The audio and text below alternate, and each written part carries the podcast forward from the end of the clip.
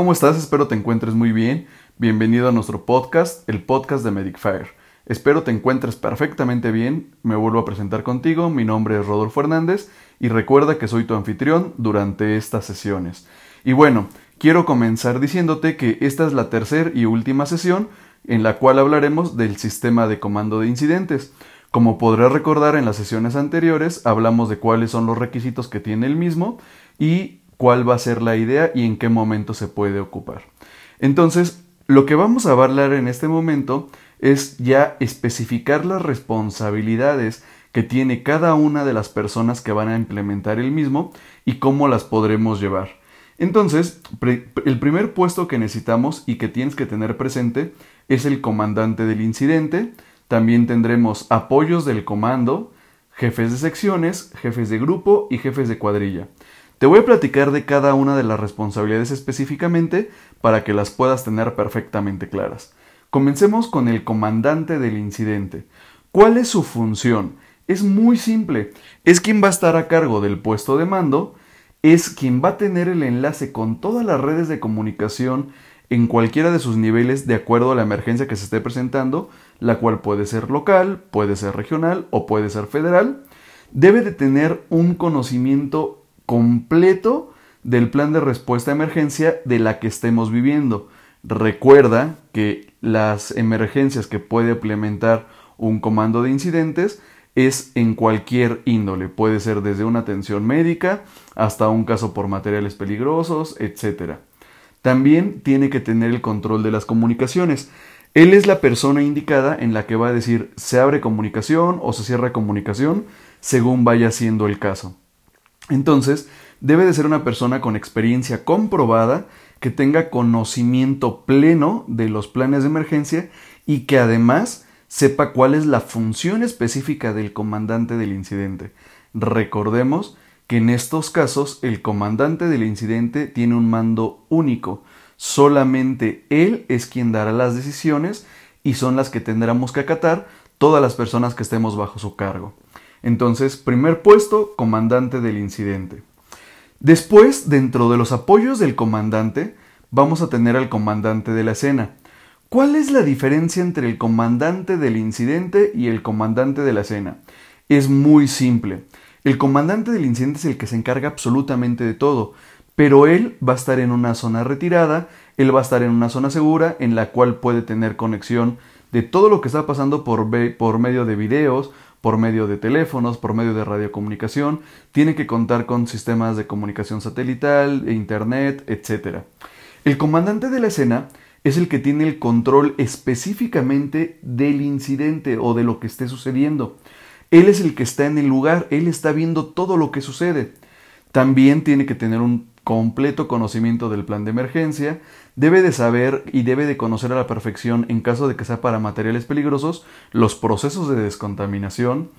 Tiene, él puede asignar eh, subordinados que le reporten directamente a él.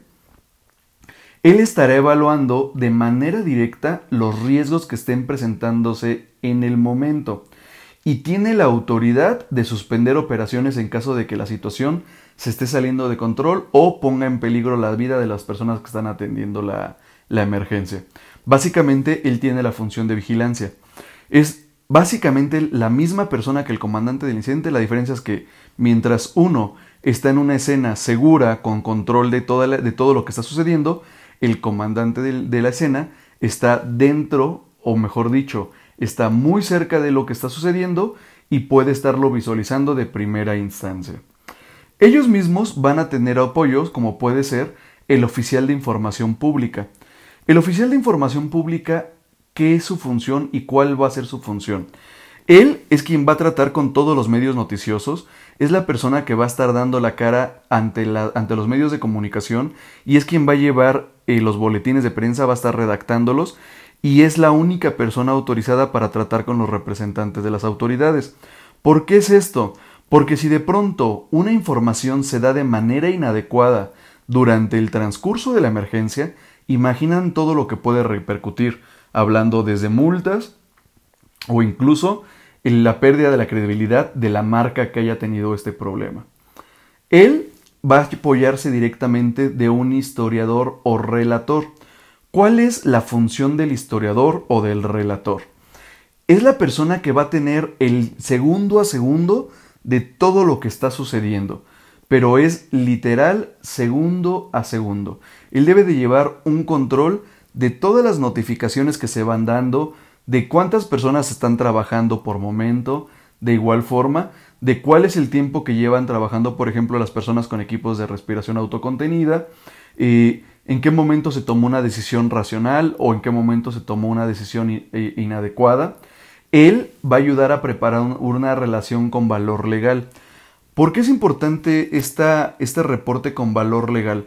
Él va a decir, ok, la emergencia comenzó a las 10 horas con 15 minutos. Se comenzó con la evacuación de la zona a las 10 horas con 16 minutos.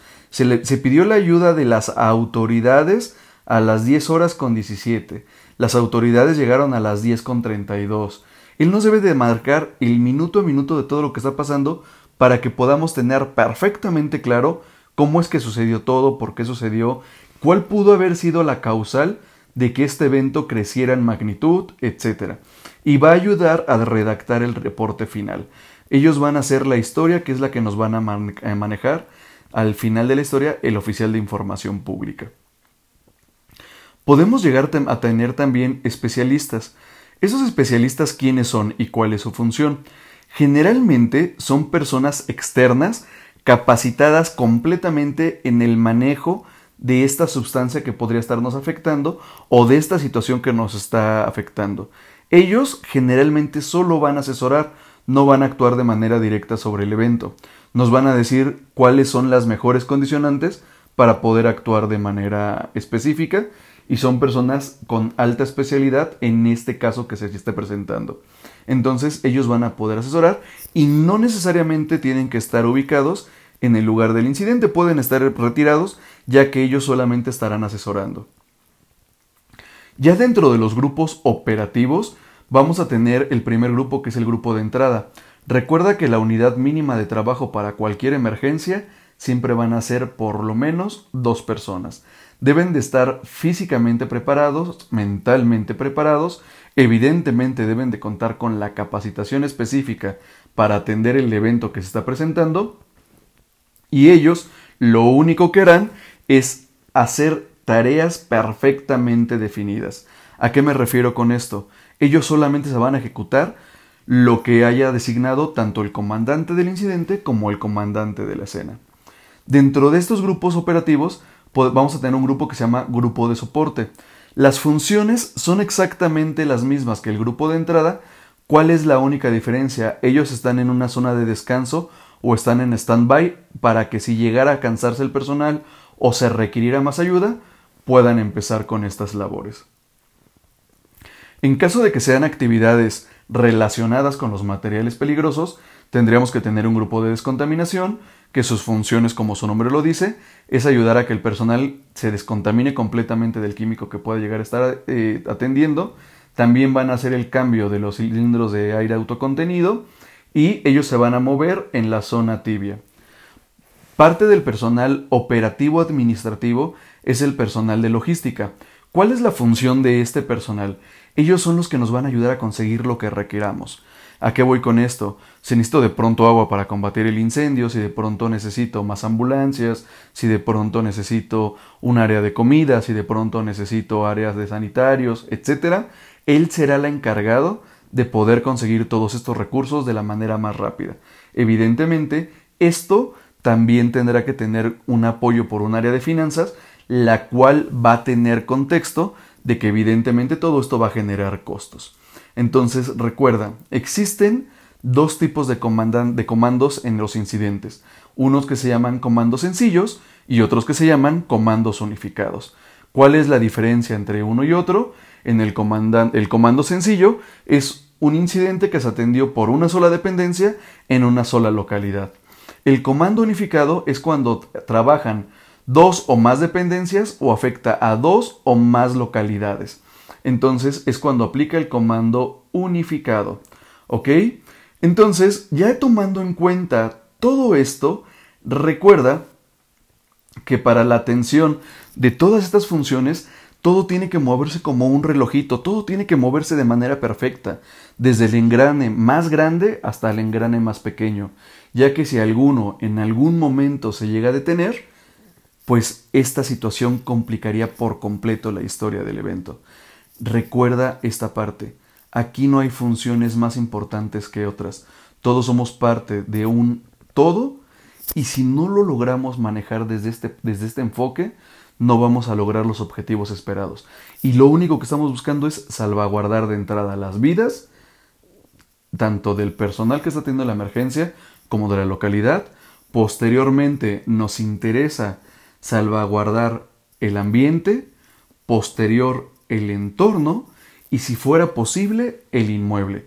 Todas estas son las características básicas para poder aplicar un sistema de comando de incidentes efectivo. Como te puedes dar cuenta, es un tema bastante amplio, es un tema bastante interesante, pero esta es una pequeña probadita. Puedes estarnos acompañando dentro de nuestras transmisiones o en alguno de los cursos presenciales en las cuales te podremos ayudar a llevar toda esta información a un final feliz y que además tú te prepares de manera más efectiva. Para mí fue un gusto poderte compartir este tema de comando de incidentes. Nos vemos la próxima semana con un tema nuevo. No te separes. Recuerda seguirnos en nuestras redes sociales, facebook.com diagonal medicfire, Twitter es medicfirepc y el caso de Instagram es medicfire consultores. Bienvenido a esta nueva etapa de capacitación y esperamos contar con tu presencia durante más tiempo. Cuídate, te mando un abrazo y recuerda, hagamos todo esto por una cultura de la seguridad. Hasta pronto.